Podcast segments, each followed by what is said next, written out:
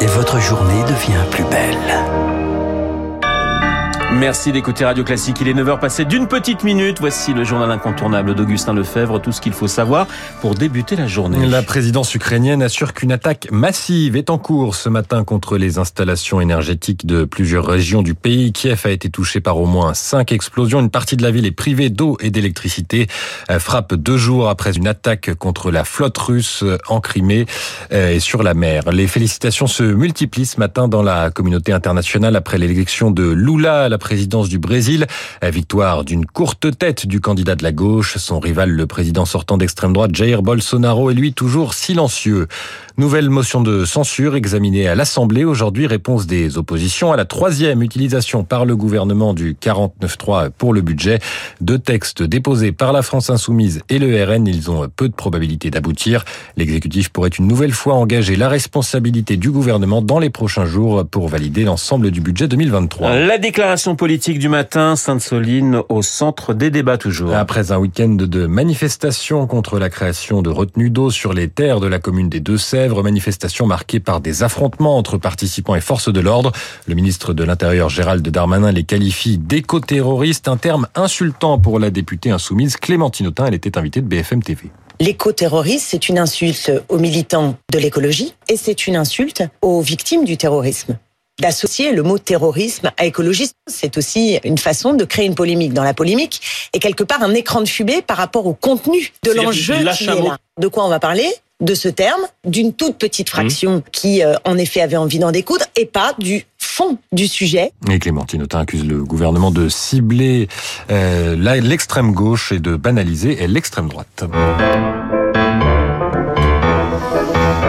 Augustin, on va passer à votre choix culturel en cette journée d'Halloween. Vous nous conseillez l'exposition Fusli pour se mettre dans l'ambiance. Oui, le musée Jacques Marandré à Paris présente depuis la rentrée une rétrospective du peintre suisse. Alors, pas de fausses toiles d'araignée au programme, de squelettes en plastique ou de consommation excessive de bonbons, mais des scènes sombres, souvent inspirées de Shakespeare, comme cette grande Lady Macbeth torturée par sa culpabilité, où les trois sorcières prétextent à des trognes terrifiantes. On découvre également le cauchemar, tableau le plus connu du peintre premier à faire sortir le songe de la sphère religieuse. Une femme endormie, un monstre sur son ventre, une tête de cheval hallucinée qui sort d'un rideau. La scène inspirera Freud dans sa découverte de l'inconscient.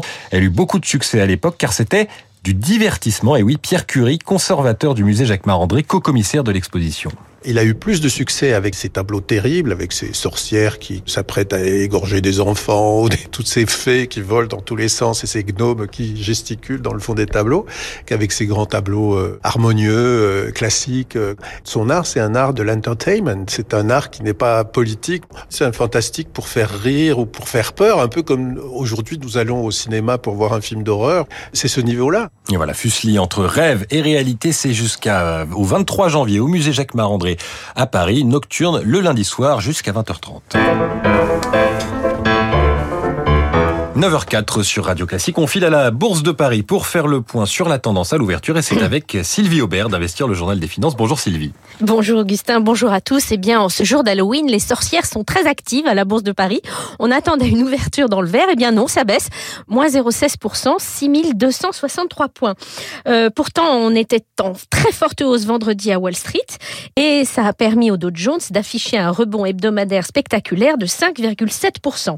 En fait, les investisseurs sont prudents à l'approche de la réunion de politique monétaire aux États-Unis. La Réserve fédérale devrait encore relever les taux de 75 points de base et devrait donner des indications sur la future trajectoire des taux d'intérêt. Les boursiers espèrent que la prochaine hausse ne sera plus de 75 points de base, mais de 50 ou même de 25. Ralentir le rythme de la hausse des taux permettrait de limiter la récession.